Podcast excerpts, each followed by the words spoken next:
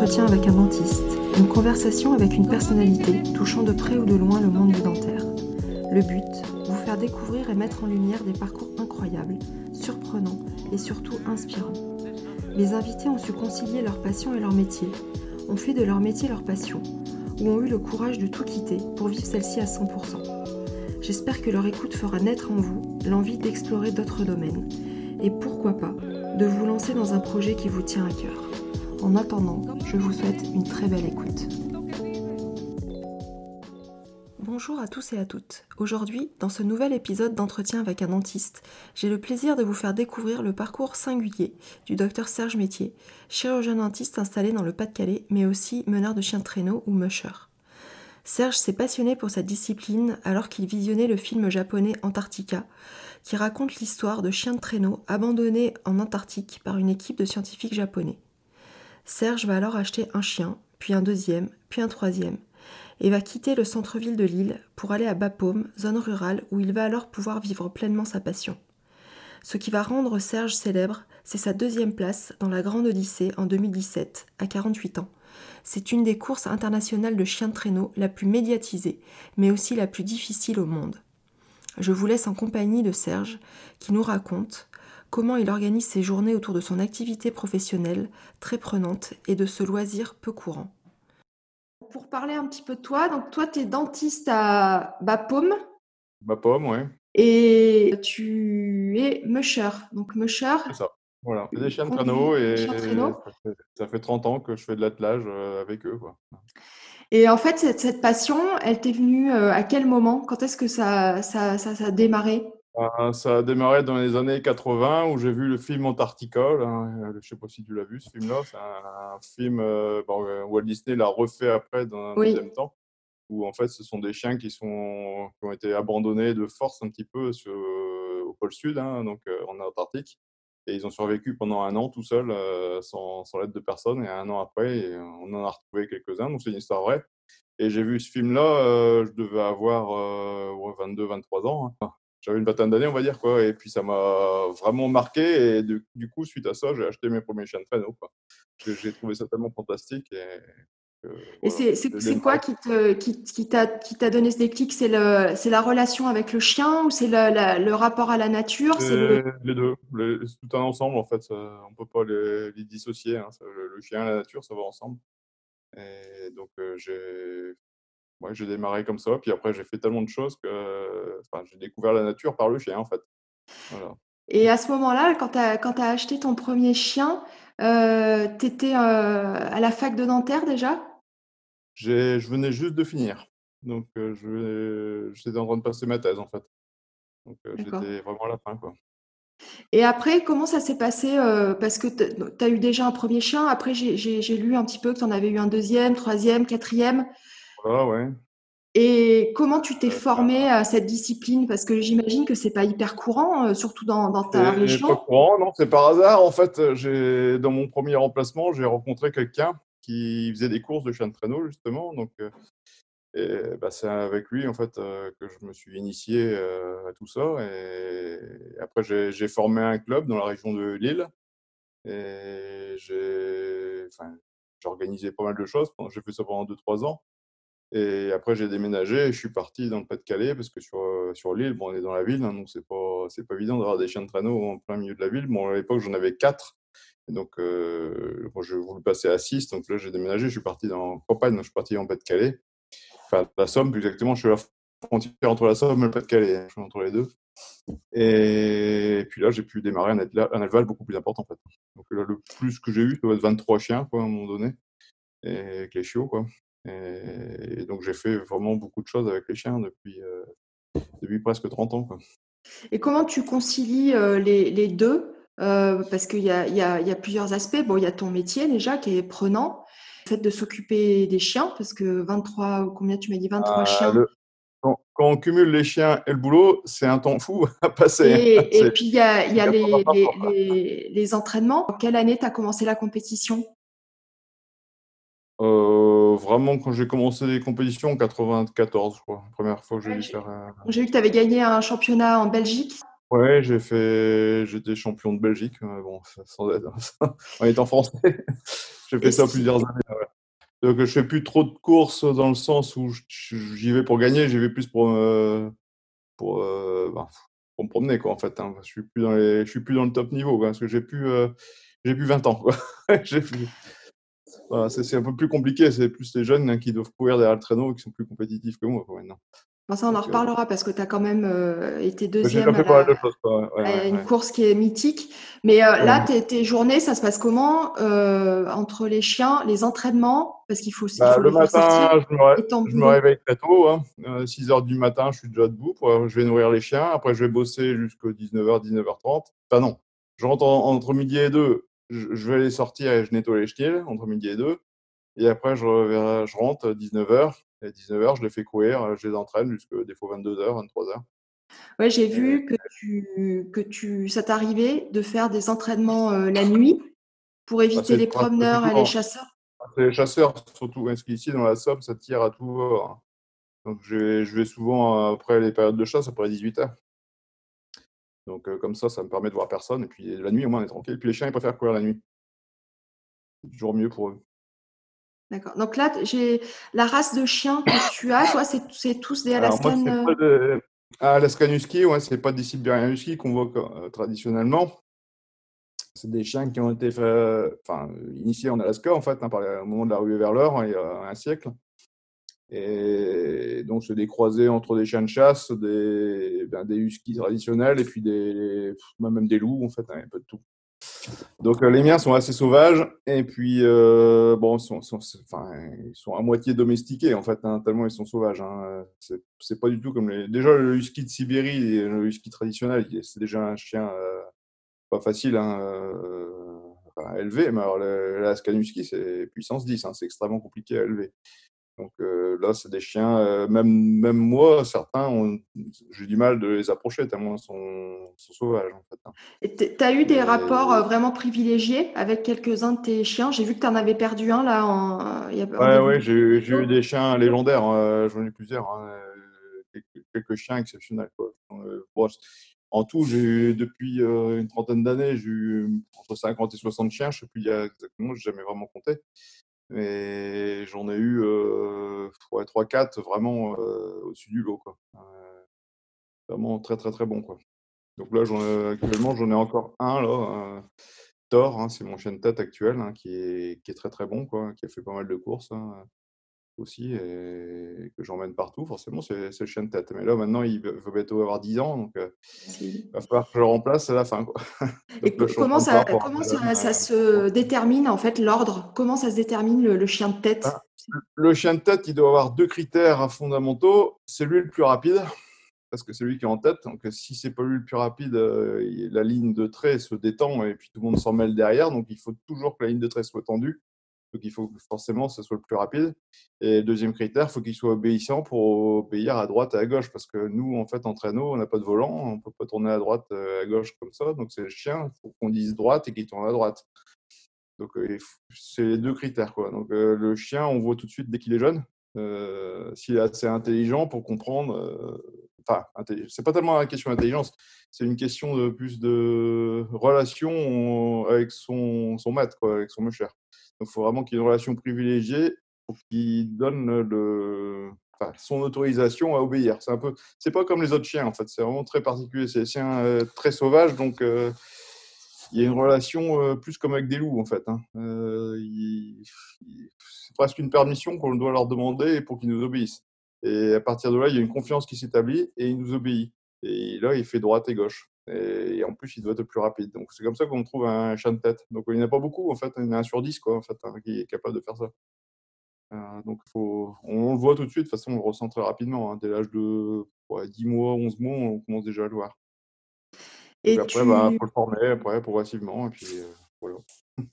Ça t'apporte quelque chose dans ton activité? Ça, Tu vois des similitudes? Il y a des, choses où tu, ça t'est utile ou ça n'a rien à voir?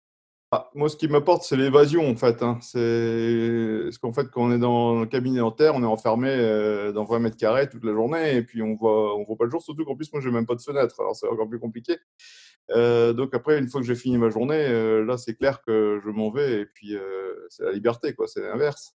Mais à part ça, bon, aussi, j'ai la relation avec les patients, parce qu'il y a beaucoup de gens qui savent que je fais ça, qui posent pas mal de questions, qui se renseignent aussi là-dessus bon, régulièrement, je passe dans le journal, donc il y a pas mal de gens qui me voient, ou, même à la télé, donc ce qui fait que ça crée une relation avec les gens. Mais sinon, sur un plan professionnel, non, ça apporte rien de particulier, non, c'est complètement indépendant en fait. C'est plus un dérivatif. Quoi, en fait. Et, tu t'es posé la question à un moment donné d'arrêter de, la, la, dentisterie pour te consacrer à 100% à, à, cette passion? Euh, il y a une vingtaine d'années, on s'est posé la question avec mon épouse, hein, mais en fait, non, c'est. Je suis dentiste, je suis dentiste, quoi. Jusqu'au bout, quoi. Mais c'est vrai qu'on s'est posé la question, surtout que c'est une profession, je vois en Scandinavie, hein, enfin, c'était il, y a, plus de 20, ouais, il y a une bonne vingtaine d'années, on s'était posé la question. Parce qu'en fait, en Scandinavie, il n'y a personne, en fait, euh, il n'y a pas de Français installés là-bas pour faire des tours avec les touristes. Et il y avait justement une entreprise qui se vendait là-bas, euh, une entreprise suédoise, qui se vendait pour une bouchée de pain, en fait. Et puis, en fait, j'aurais très bien pu euh, acheter le système, puis aller m'installer là-bas et puis faire une activité touristique. Mais bon, je ne l'ai pas fait. Je resté là. Et... Ce qui marrant, c'est qu'en fait, cette entreprise, maintenant, elle, a reprise par des, enfin, par des Suédois. Et mes enfants sont allés l'année passée là-bas et puis ils ont fait un tour avec eux. vous, allez souvent euh, en Laponie, j'ai vu? Quasiment presque un mois tous les ans. Sauf cette année, on a dû raccourcir euh, pour rentrer en catastrophe en France. On est resté que cinq jours. On est, parti ah cinq jours après. Euh, il fallait rentrer parce qu'ils fermaient toutes les frontières. Donc, Et quand tu vas là-bas, tu, tu, emmènes tes chiens? Comment ça se passe? Ouais. J'ai une énorme remorque et puis bah, je prends la remorque et puis j'ai un gros 4x4 et puis je retire tout ça jusqu'à il y a 2800 km à faire. Et, quand ils arrivent là-bas, ils sont, ils sont surexcités, ils sont, comment, comment ils se comportent? Ils sentent le changement ou?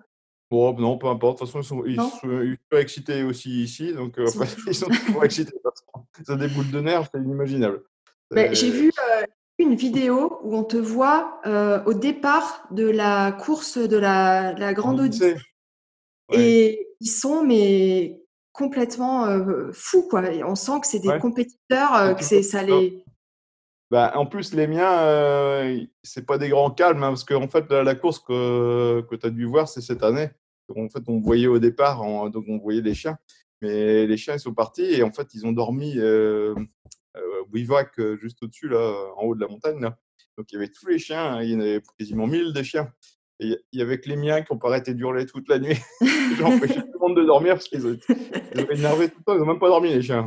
C'était pour, euh, c'était pour t'aider.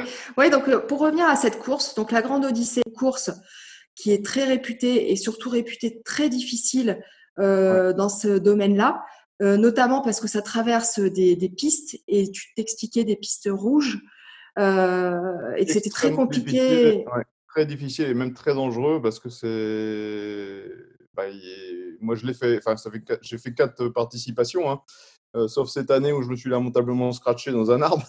j'ai cassé le traîneau et puis bon, après, je me suis retourné les poignets, donc euh, j'ai plus osé trop continuer. Hein.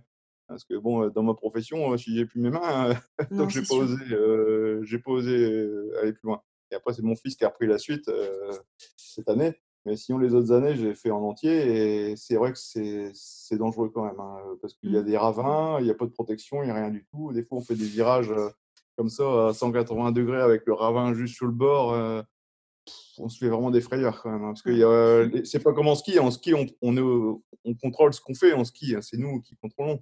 Et là, c'est les chiens qui contrôlent. Donc, si les chiens fait une énorme bêtise, euh, ça peut avoir des grandes conséquences. c'est vrai que je me suis fait des grosses frayeurs quand même. C'est des, grandes distances. J'ai vu qu'en 2017, tu avais fait la, version euh, de trois jours. Euh, et donc là, tu as fini deuxième. Je pense que ça a été quand même un super moment euh, pour toi. Ouais, ouais, ouais, c'est vrai. et après, en 2000, l'année d'après, tu, l'as fait, mais en entier. Donc en entier, c'est 10 jours. ça, c'était le meilleur des moments, ça. Donc ça, c'est c'est 10 jours et c'est 550 km, c'est ça? C'est ça, voilà, ouais, ouais, Et là, là c'était vraiment euh, très, très, très, très dur. Parce que chaque jour, je me disais, demain, je ne peux pas repartir, c'est pas possible, je suis épuisé, je tiens plus sur mes jambes. Et puis à chaque fois, j'ai retourné et puis euh, j'ai tenu jusqu'au bout, comme ça, jusqu'au dernier kilomètre. Et puis 500 mètres avant l'arrivée finale, j'ai un chien qui est tombé et qui était fatigué, qui n'arrivait plus à marcher. J'ai dû le prendre et le mettre dans le sac euh, pour finir les 500 derniers mètres. C'est Vito, c'est ça? Là, c'était Stark à l'époque. Ah, c'était Stark. Vito, lui, il avait eu un problème. J'avais dû le mettre hors course quasiment dès le départ. Parce qu'en en fait, euh, au bout de deux jours euh, de course, alors qu'il courait très bien hein, jusque-là depuis, euh, sa naissance. D'un seul coup, il s'est mis à marcher les jambes écartées. Je me dis, qu'est-ce qui se passe? Il ne voulait plus avancer. Donc, je l'ai porté tout de suite au vétérinaire de la course et puis ils ont fait une échographie. Et en fait, il y avait une tumeur d'un testicule à l'intérieur. donc, on ne pouvait pas le voir. Donc, il a été mis hors course tout de suite et il a dû être opéré donc lui, cette année-là, j'ai dû faire la course avec un chien de moins. donc ça a été très compliqué à gérer parce qu'un chien de moins, l'air de rien, mais c'est pas facile. Ouais, tu as été fini On a, on a cuit au départ, donc un, tout de suite en moins, il me restait plus que 7, dont une vieille chienne qui avait 11 ans. Ça, devenait compliqué. Physiquement, ça... Physiquement, ça représente quoi? C'est l'équivalent d'un marathon ouais, tous les jours? c'est un gros truc, ouais, ouais, voilà, ouais. On court pendant 3 heures, 3 heures et demie. Euh, on n'arrête pas en fait pendant ce temps-là. Donc je sais pas l'équivalent de quoi ça correspond, mais c'est l'équivalent d'une course de 3 heures et demie où on court pendant 3 heures et demie. Et quand tu as fini la, course, après, tu as, repris euh, tout de suite ton activité ou tu te laisses un peu de temps pour récupérer? Le lendemain, je redémarrais. Le lendemain? Et dans, et dans quel état? Non, ça allait. Bon, on est au cabinet, ça va, on est assis sur un fauteuil. Hein. Ouais. Pas sur on n'a pas trop de soucis. Non, c'est vrai que c'était plus euh, pendant la course que c'était compliqué. Hein. Se réveiller le matin, c'était dur parce qu'en plus, on n'a pas beaucoup de temps. Parce qu'après, une fois qu'on a fini la course, on, doit, on part avec les journalistes, on fait des interviews. Euh, en fait, ça n'arrête pas de minutes. Hein. Quand on fait la grande odyssée, c'est. On n'a vraiment pas cinq minutes. Il hein. faut se lever très tôt le matin et on se couche très tard le soir. Et ça dure comme ça pendant 12 jours. C'est du sport, quoi. Et là, il y a, une course euh, mythique euh, qui s'appelle Didita Road, qui est une course en Alaska, euh, bah, qui est en cours du monde. Hein. Mmh. Voilà, là, il y a un film qui en a parlé très récemment, un très très beau film à Togo, qui explique en fait l'origine de cette de cette course, hein, puisque c'était c'est ce qu'on appelle aussi la course du sérum. qui la première édition c'était en 76. Ça c'est une course qui fait 1000 km, 1800 km 800 km, ouais. ouais. C'est une course que tu aimerais faire ou ça c'est pas. Ah ouais, mais là, c'est plus, c'est plus envisageable. Hein, parce que là, il faut, faut, vraiment vivre dans. C'est pas en étant français qu'on va y arriver. Il faut vraiment vivre là-bas. Euh, ou au moins vivre au moins en Norvège. Quoi, parce que si... Là, cette année, c'est un Norvégien que je connais très bien, que j'ai vu là au mois de janvier, qui m'a accueilli chez lui au mois de janvier et qui vient de la gagner. Là. Euh, ah. J'ai vu qu'il y avait un, Français, Nicolas Petit, ah, qui Petit, ouais. Deuxième, fini deuxième en 2019. Et il vit là-bas, lui aussi, c'est pareil. Hein. Quand, on ne vit pas là-bas, c'est compliqué. Il hein. faut vraiment. Euh, et des personnes, euh, une personne comme euh, Nicolas Vanier, qui est assez connu dans, ce milieu, tu, as eu l'occasion de le rencontrer, toi? Bah, je, Uniquement par, par MSN, en fait. Hein. Je l'ai jamais vu en vrai, mais on a déjà discuté ensemble. Ouais, Puis bon, je, je, connais bien c'est Thibaut Brancard, c'était, c'est son caméraman en fait, que, qui, qui, habite juste à côté de chez moi et puis euh, qui a des chiens de traîneau aussi. Et puis on fait souvent euh, courir ensemble. Et puis on, on est, on est parti ensemble en Norvège au mois de janvier. Là. On a fait une course ensemble. Une longue, une course euh, longue distance Un exploit inimaginable parce que j'étais au milieu de, que des Norvégiens. Et il y avait le niveau est extrêmement élevé là-bas en Norvège. Hein, donc euh, là, j'étais vraiment fier de moi. Quoi. Donc j'aurais bien peut-être recommencé l'année prochaine. Euh, Et ça, c'est pas une, compétition une compétition? C'est une compétition, ouais. Mais c'est, pas du tout le même, le même genre de difficulté euh, par rapport à la Grande Odyssée. Hein. c'est la mush, la... mush Sinf... Ouais, dur, dur à difficile, à prononcer. c'est le nom de la montagne là-bas, elle s'appelle comme ça. Hein. Fiel, ça veut dire plateau, et Sin, je sais pas ce que ça veut dire. Et ça, c'est quelque chose quand même euh, à faire. Quoi. Puis l'ambiance aussi, euh, Ouais, c'est géant, quoi. J'ai encore mieux aimé ça que la Grande Odyssée. Parce que la Grande Odyssée, il y a beaucoup, beaucoup de monde, heu, de spectateurs et tout ça, c'est bien aussi, mais mais bon, c'est pas c'est pas, c'est plus une ambiance, comme une course de ski, quoi, un petit peu, quoi. Mmh. Alors que l'autre côté, là, en Norvège, là, on est vraiment dans l'ambiance nordique, hein. On est tout seul au milieu de rien, là, quand je dis rien, c'est rien, rien, rien du tout, quoi. Il y a rien. Et là, la, la- la région où tu es, c'est pas forcément le, c'est pas ni le même climat, ni les, les, les mêmes reliefs. Euh, comment tu fais pour euh, te mettre un petit peu dans les conditions pour te préparer au mieux? Ben, en fait, il faut faire courir les chiens ici, heu, dans en France, le plus souvent quand il y a des tempêtes. Alors quand il y a du vent à 100 kilomètres/heure, moi, c'est le bonheur, c'est là où je vais faire courir les chiens. Parce que c'est les habitudes justement à avoir des blizzards et des choses comme ça. Parce que là, en Norvège, heu, ouais, on s'est tapé des beaux blizzards, heu, des choses où je voyais pas à 2 mètres, quoi. Je voyais même pas les chiens, je savais pas où ils étaient, hein. Pourtant, ils étaient devant moi, hein, et c'est des là, c'est vraiment des conditions nordiques. Donc il faut s'habituer à ce genre de choses, heu, bon après bon, forcément, il faut essayer de faire courir les chiens, dès qu'il fait froid, enfin, plus froid possible pour, bah, qu'ils courent. De toute façon, il faut les faire courir le plus possible, hein. Moi, j'essaie de faire 4 fois par semaine, si possible, au moins 40 kilomètres. Heu, beaucoup. à chaque sortie pour, les préparer, quoi. Mais Et toi, tu es en quad, c'est ça?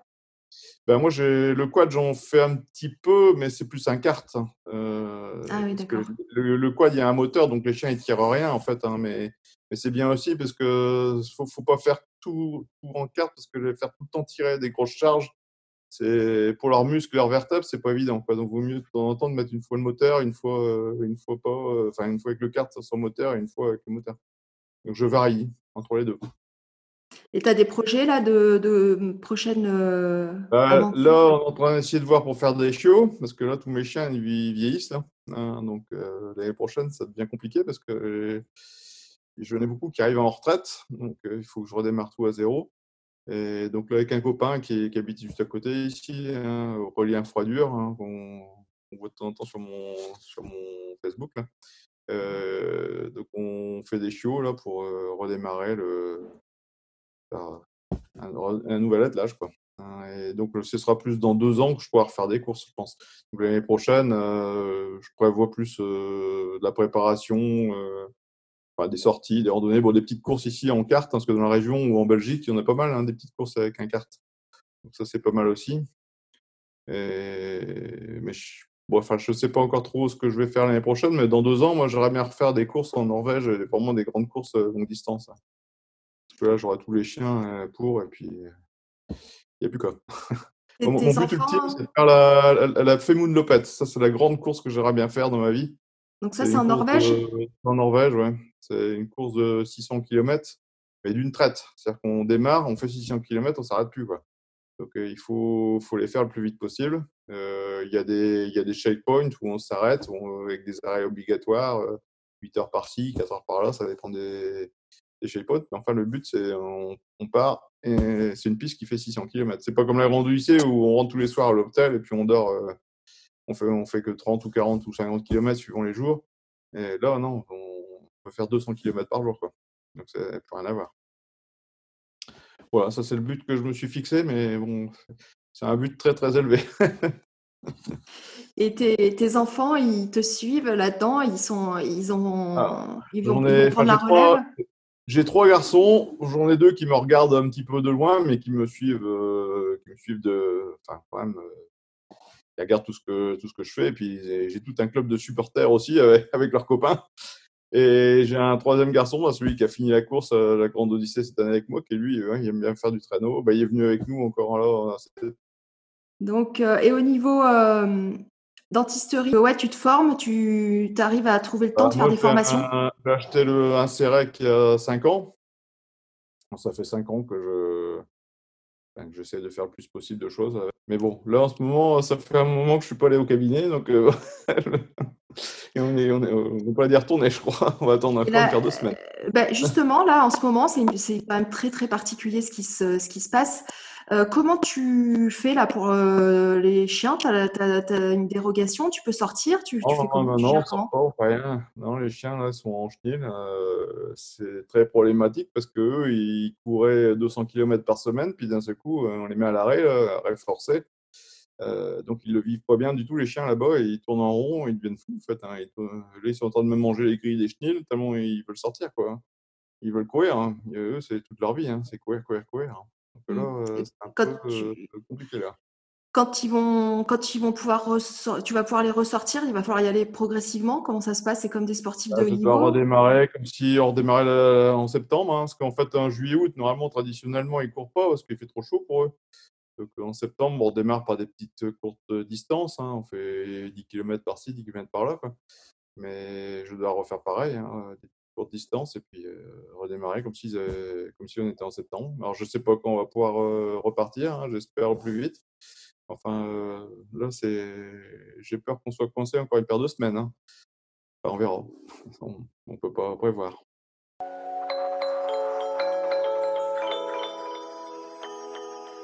Pour ne rater aucun épisode d'entretien avec un dentiste, abonnez-vous sur la plateforme de votre choix.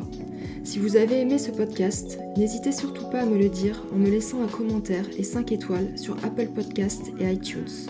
Vous pouvez me suivre sur les réseaux sociaux Facebook, Instagram, LinkedIn, Twitter et vous abonner à la newsletter d'entretien avec un dentiste sur le site internet. La musique du générique, Soul Blue Tango, tirée de l'album Born to the Beats, a été composée par Monica.